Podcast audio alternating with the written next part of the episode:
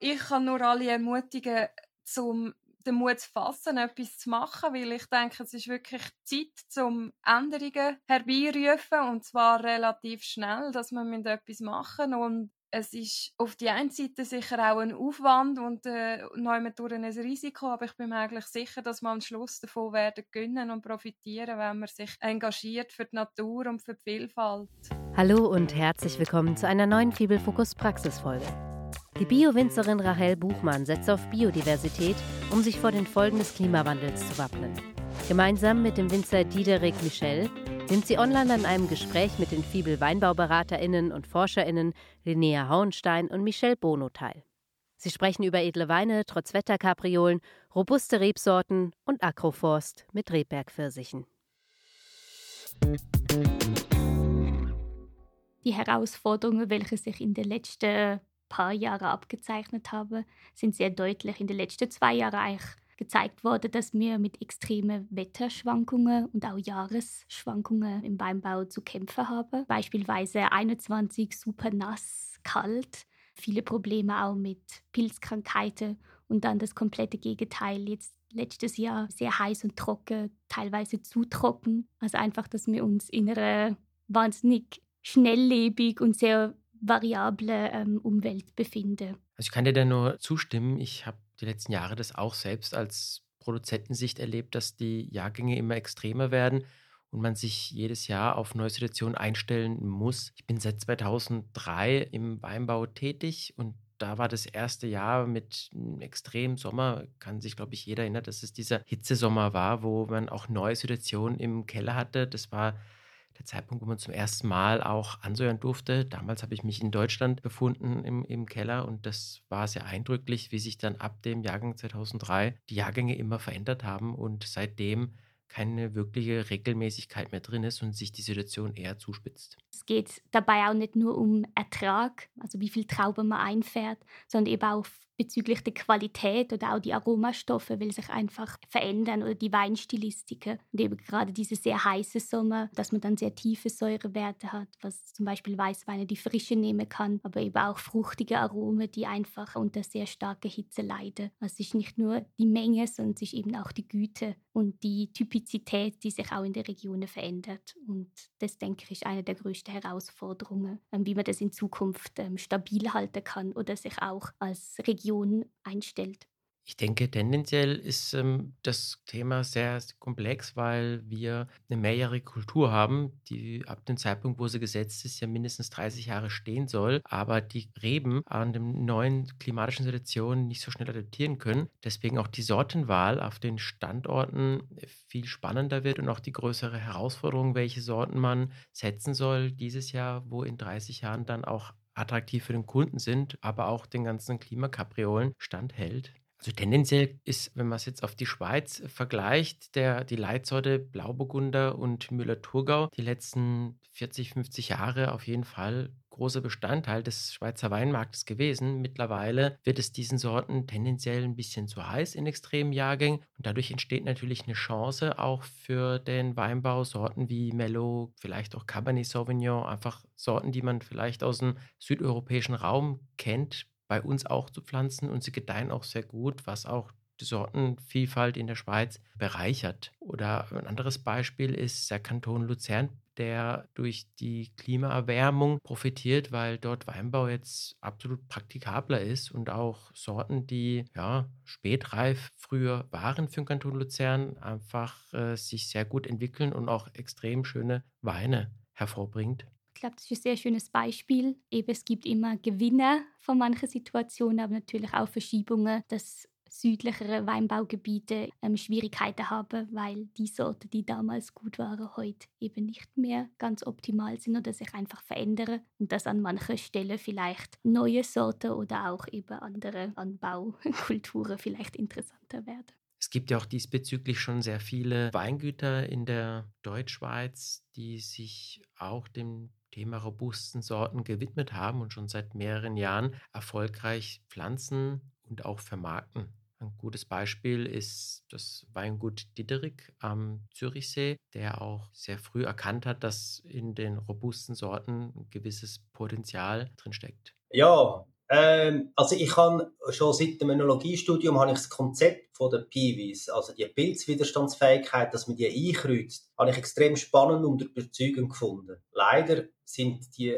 Rebsorten bis sehr lang für mich haben sie einfach Wein vorgebracht, die ich nicht fein gefunden habe, die mir nicht geschmeckt haben. Und das habe ich nicht wollen. Und dann habe ich, ich glaube, es war 2015 oder 2016 habe ich einen Weisswein probiert aus Piwis, ein Cuvée und das ist ein Schlüsselerlebnis gewesen. Das habe ich so fein gefunden. Das habe ich nahezu an einem perfekten Wein gefunden. Und dann habe ich gefunden, ja, wenn der das kann, dann muss ich das auch können. Und auf das aber, es ist gerade zufällig gewesen, habe ich auch eine neue Rap-Parzelle übernehmen, mitten im Dorf, neben der Schule, neben der Kille. Die Rebziele sind fünf Meter vom Schulhaus entfernt. Und dann habe ich gesagt, dort will ich nicht mehr konventionell spritzen, so wie man das jetzt die letzten Jetzt ist ein Rebberg, der geht zurück auf 1276, also 700 Jahre Pflanzenschutz.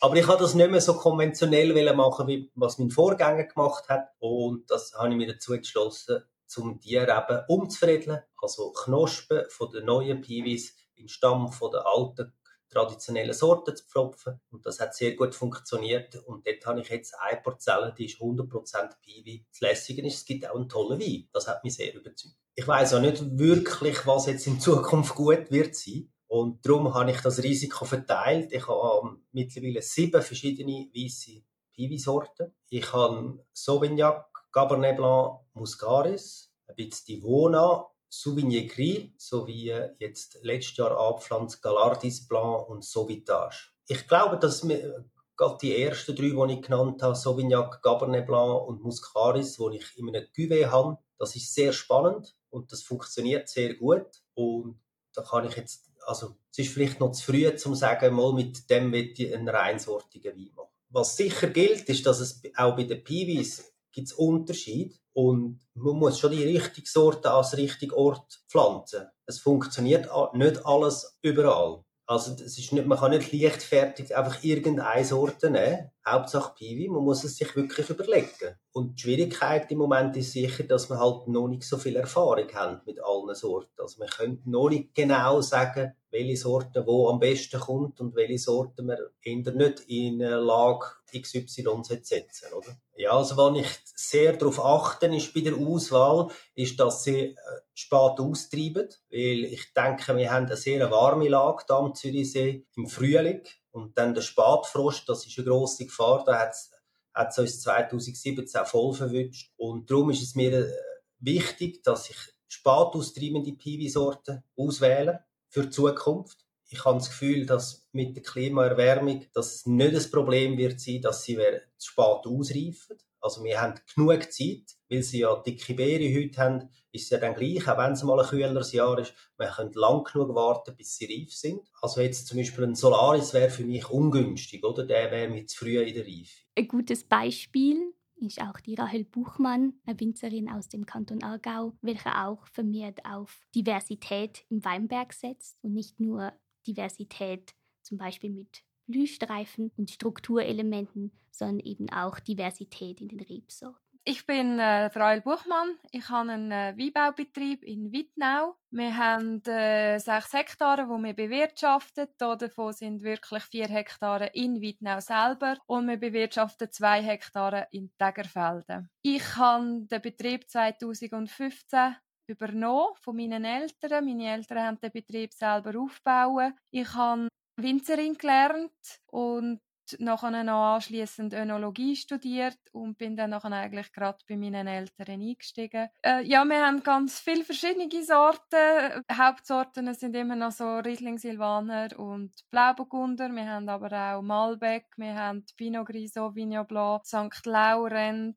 Dann haben wir noch einen Haufen Jungreben, also Piwi-Sorten, die wir immer mehr abpflanzen. Das ist Calais 28, die Vico, die Vona, ähm, Muscaris und da kommen laufend mehr dazu. Ja, also für uns ist Diversität äh, etwas sehr Wichtiges. Es macht es nicht nur einfach. Wir haben natürlich, durch da wir keltern alle Weine aktuell reinsortig. Dementsprechend haben wir auch sehr viele verschiedene Weine, was für den Kunden eher schwierig ist, weil dann einfach das Angebot zu groß ist. Aber sonst bin ich sehr dafür, dass man verschiedene Sorten auch hat und verschiedene Klonen, um möglichst äh, eine Vielfalt im Rebberg auch zu haben. Auch wenn es nur Reben sind, aber gleich, ich möchte nicht alles, die gleiche Reben in einem, an einem Stück haben sowieso allgemein einfach äh, eine Durchmischung ist immer äh, viel besser als einfach alles nur das Gleiche und die Verbreitung von der, von der Krankheiten. Ich denke, durch das, dass wir einfach auch verschiedene Sorten äh, gemischt haben, haben wir verschiedene Anfälligkeiten.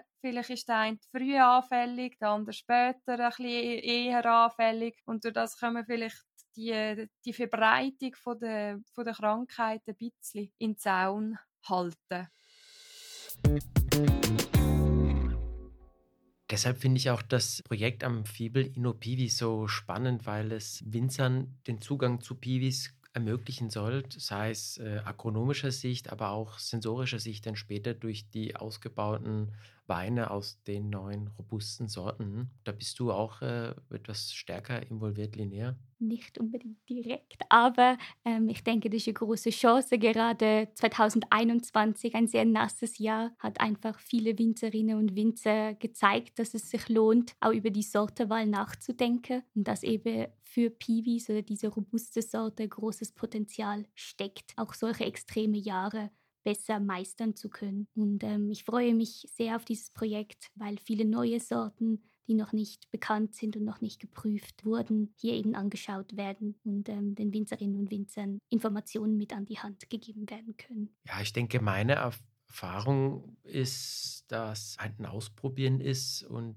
die neue Generation der neuen der robusten Sorten viel attraktiver ist von der Aromatik, wie beispielsweise die Selektion vor 30, 40 Jahren, die eher doch sehr stark diesen Hybridton, diesen Americano-Ton drin hatten, wo doch für den europäischen Gaumen nicht so spannend ist. Dabei die neuen Sorten, die jetzt auf dem Markt sind, die machen durchaus sehr lebendige, sehr frische, sehr fruchtige Weine, die durchaus für ein junges Publikum attraktiv sind die neue Sorte oder diese neue Züchtungen haben wirklich Potenzial. Auch gerade im Rotweinbereich, wo man vielleicht noch nicht ganz so zufrieden war die letzten Jahre, denke ich, dass wir in den letzten, nächsten Jahren hier neue Sorten sehen werden, die sich durchaus eignen. Und auch hier, denke ich, ist auch immer wichtig, dass man den Austausch untereinander fördert. Und gerade auch das Innopivi-Projekt oder das Souvenir Gris-Projekt, wo Michaela auch teilnimmt oder wir vom Fibelweingut, ist einfach eine tolle Möglichkeit, verschiedene Stile auszuprobieren und zu zeigen, welche Möglichkeiten einem eigentlich offen stehen. Letztes Jahr haben wir auch ein ERFA im November durchgeführt, wo es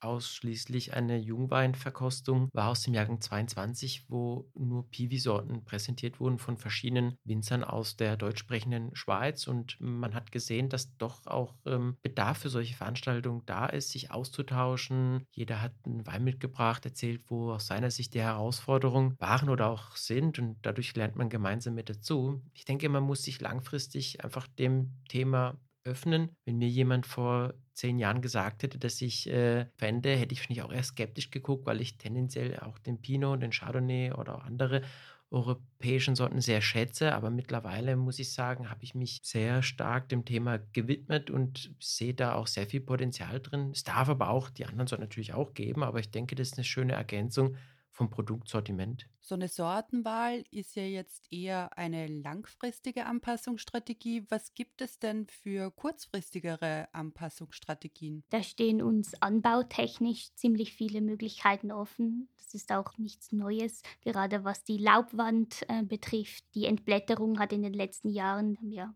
wurde das Potenzial gesehen oder auch sehr viele verschiedene Varianten ausprobiert. Das ist so agronomisch ähm, die Möglichkeit, wie man schneller Anpassungen machen kann. Also die Entblätterung meint das Freistellen der Traubenzone, also die Blätter um die Trauben herum zu entfernen, damit eben hier eine bessere Abtrocknung und Durchlüftung stattfindet, was natürlich dann zum Beispiel eine gute Präventionsstrategie ist für Pilzkrankheiten wie falscher Mehltau oder auch Botrytis. Ich denke auch generell, das ganze Laubwandmanagement hat in den letzten Jahren immer mehr an Bedeutung gewonnen, weil auch in heißen Jahren, wo doch die Säure übers Blatt veratmet wird, durch eine Laubwandkürzung verhindert, dass die Säure veratmet wird, weil einfach der Bedarf an Energie geringer ist und dadurch weniger Säure veratmet wird während der Reifephase. Gibt es viele Beispiele an Weingütern, die das schon teilweise praktizieren. Ist natürlich alles ein bisschen Bereich des, des äh, Versuchs. Ja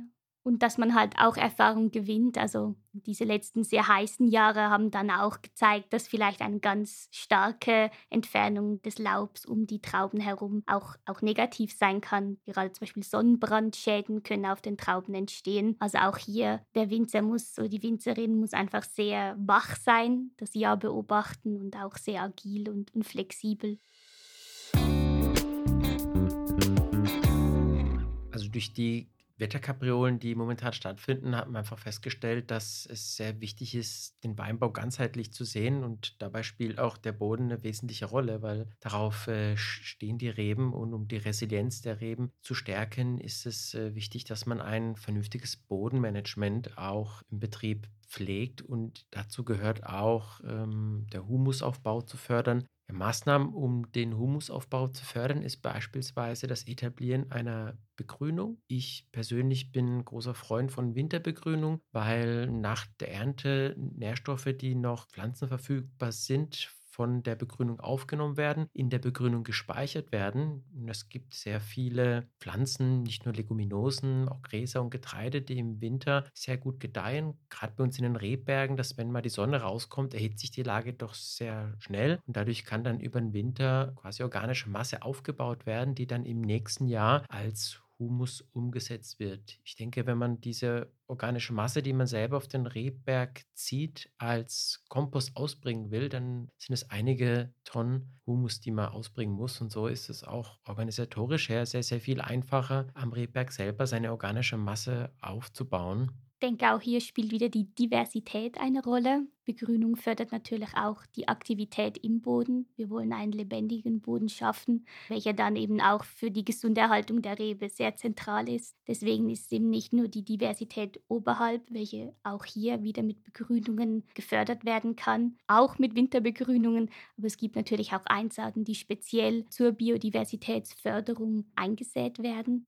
Ja, da gebe ich äh, dir völlig recht, dass zum einen die Biodiversität, aber auch die organische Masse angereichert durch Begrünung. Und je nach ähm, Jahr, wenn es beispielsweise trocken ist, kann man die Begrünung walzen, um einen Verdunstungsschutz gegenüber dem Boden darzustellen. In Jahrgängen, wo es eher feucht ist, kann man sie regulieren, mit einem Schnitt sozusagen, sie mähen und dadurch hat man dann alle äh, Möglichkeiten aufs Jahr zu reagieren. Wenn man beispielsweise eine Winterbegrünung einsät und sie auch eine gewisse Höhe erreicht hat, ähm, hat man dann eine gute Ausgangslage für ein Jahr, wo man tendenziell nicht weiß, wie es sich entwickeln wird. Und der große Vorteil auch an Begrünung ist, dass sie in, durch den Humusaufbau auch einen sehr großen Kohlenstoffspeicher darstellt oder der Humus, der durch die Begrünung aufgebaut wird.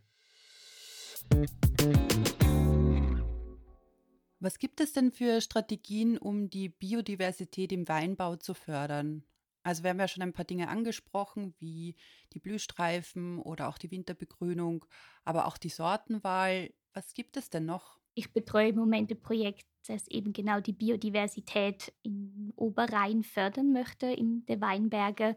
Und hier setzt man vor allem auch auf Kleinstrukturen um die Weinberge herum, zum Beispiel Asthäufe oder Steinhäufe oder eben auch Sandlinse, wo sich die Wildbiene sehr wohl fühlen und brüten können, dass die ganze Landschaft eigentlich aufgelockert wird. Das ist sicher auch ein sehr wichtiger Ansatz und es macht auch wirklich Freude, hier im Aargau oder auch Baselland durch die Weinberge zu fahren, weil man sieht, wie viel eigentlich schon gemacht wird und wie viele Lebensräume auch neu geschaffen werden. Ja, man muss von diesem Bild des aufgeräumten Rebbergs einfach weg, weil Biodiversitätsoasen sind in der freien Natur, wo der Mensch nicht direkt beeinflusst. Ich denke aber auch, dass ähm, wenn wir uns die Weinberge anschauen, dass wir uns hier in seiner sehr strukturierten ähm, Kultur befinden. Wir haben diese Reihenform, ist alles genau abgezeilt und auch hier einfach die Chance, dass wir als Mensch oder als Bewirtschafter oder Bewirtschafterin hier wieder eingreifen können und ein bisschen Unordnung stiften und ähm, ja diese sehr sehr geradlinige äh, Anbauweise vielleicht auch ab und zu durchbrechen. Und hier gibt es, möchte ich kurz ansprechen, gibt es ja eben auch die Idee, dass man Bäume wieder in Weinberge integrieren kann. Also dass man nicht nur die Reben hat, sondern als zusätzliches Element eben auch Gehölze wie Bäume oder auch Hecken ähm, wieder in die Weinberge integriert. Und wir haben dazu auch schon die Winzerin Rahel Buchmann gehört und auch sie setzt neben Vielfalt in Rebsorten, der Vielfalt in den Rebsorten auch auf die Vielfalt im Rebberg durch die Pflanzung von Bäumen in ihre Rebberge. Zum Agroforst bin ich relativ äh, unverhofft gekommen, sage ich jetzt so. Ich habe äh, über die Weinbauzeitung Weinbergpfirsich bestellt hatte, habe die dann aber nicht geliefert bekommen im gleichen Jahr und bin schlussendlich gerade froh gewesen, weil ich eigentlich keinen Plan hatte, wo ich die Bäume ansetzen soll. Aber ich habe einfach die Idee lässig gefunden und dachte, ah, Weinbergpfirsich und das tönt doch gut und das sieht sicher ganz hübsch aus im Rebberg und bin jetzt wirklich am Aufgleisen. Wir haben bereits schon äh, etliche Bäume gesetzt. Wir haben jetzt schon auch äh, die Weinbergpfirsich, sind aber noch andere Bäume dazugekommen und ähm, wir haben jetzt einfach am Anfang ist es so ein bisschen verstreut gewesen, überall einfach Bäume ein bisschen. und jetzt habe ich wirklich ein paar Zellen gemacht, wo ich anfangs zwei Linien geplant Bäume und jetzt habe ich drei, effektiv drei Linien drin gemacht, also im Abstand von ca. 30 Meter und es sind dann rund 20 Bäume auf dieser Parzelle. Ja. Wir probieren mal noch Mandelbäume aus. Das ist mal einfach äh, zum Ausprobieren, wie das kommt und ob das wirklich dann auch etwas gibt. Sonst haben wir noch Mirabellen gepflanzt, ich habe Baumhasel gepflanzt, ich habe auch Wildobst, also Wild Äpfel und wild, wilde Beeren gepflanzt und Speierling haben wir auch noch ins Sortiment aufgenommen. Also einerseits äh, am Anfang ist eigentlich immer die Biodiversität im Vordergrund gestanden. Also ich möchte dann nicht, äh, ich habe eine Monokultur Reben und setze dann alles noch die gleichen Bäume drin rein. Und dann auf die andere Seite irgendwie ein bisschen etwas von diesen Bäumen hätte ich schon auch gern, aber allzu viel dann doch auch nicht. Also ich wollte nicht ein zweiter Obstspur werden oder irgendwie so. Und äh, darum auch so ein bisschen die Durchmischung ähm, mit Speierling, Ob Wildobst, wo man ja eigentlich nicht groß kann verwerten. Das soll wirklich einfach für die Natur sein. Und auf die andere Seite mit dem Weinbergpfirsich, mit den Mirabellen und auch der Hasel, wo wir selber noch äh, etwas nutzen davon. Ich hoffe eigentlich schon, dass wir irgendwie etwas Kleines daraus machen können, wo wir dann auch als Komplementärprodukt können verkaufen neben dem Wein. Irgend, das, äh, ich weiss auch noch nicht, Gumpfi oder äh, Likör oder irgendwie so. Gibt es ja dann verschiedene Möglichkeiten, um da zu machen, weil dann sind es dann sonst doch ein bisschen viel Bäume für, für alles privat zu verbrauchen. Also ich hoffe sehr, dass es, dass es der Reben gefallen wird neben diesen Bäumen. Man sagt ja, oder es ist ja, dass einfach die äh, Weiteforstanlagen so ein bisschen der Hoffnungsträger für die Zukunft ist. Ähm, also gerade mit diesen heißen Sommer, die wir hier erlebt haben, oder wo ich wirklich seit dem Betrieb, seit der Betriebübernahme vermehrt wahrgenommen habe.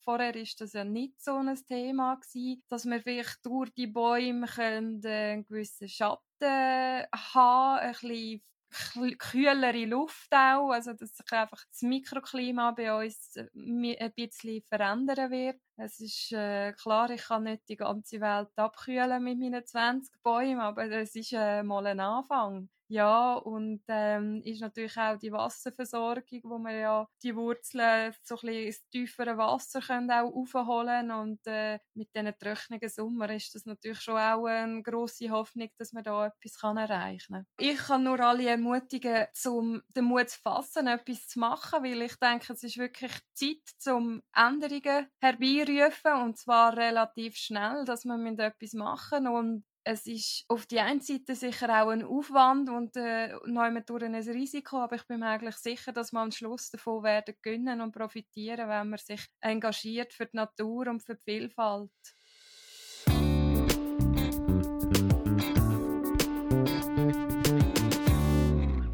Ja, also Zusammenfassend sehen wir, es gibt viele äh, neue Hürden, die der Weinbau meistern muss. Die Herausforderungen werden aber von allen Produzenten, Kollegen auch angenommen. Ich glaube, jedem ist es auch bewusst, dass man sich bewegen muss, ähm, zumal auch der Weinbau einer der ältesten, wenn nicht sogar das älteste Kulturgut der Schweiz ist und der soll auch erhalten bleiben. Und deshalb wird es spannend werden, die nächsten Jahre, was sich da so tut und in welche Richtung sich der Weinbau entwickeln wird. Wir befinden uns also in einer sehr wandelnden Zeit und ich glaube, für uns zwei, Michele und mich, bleibt es eben spannend Und auch hier, wir bleiben kreativ und ich hoffe auch auf die Kreativität der Winzerinnen und Winzer. Und wir freuen uns, gemeinsam diese Herausforderung anzunehmen und auch von unserer Seite unterstützend zu wirken. Für alle HörerInnen, die jetzt weiterführende Fragen haben oder die sich beraten lassen wollen, die Kontaktdaten von Linnea und Michele findet ihr wie immer in den Shownotes. Und damit möchte ich mich ganz herzlich bei euch beiden für dieses interessante Gespräch bedanken. Vielen Dank. Tschüss. Ciao. Und das war's auch schon zum Thema Bio-Weinbau in den Zeiten des Klimawandels. Weitere nützliche Informationen zum Thema Bio-Weinbau findet ihr in den Show Notes. Kommentare, Anregungen und Fragen könnt ihr wie immer gerne an podcast.fibel.org senden oder euch mit uns und anderen HörerInnen auf unserem Instagram-Kanal austauschen. Hier findet ihr uns unter Fibel-Fokus. Wir freuen uns, wenn ihr auch beim nächsten Mal wieder dabei seid. Euer Fibel-Fokus-Team.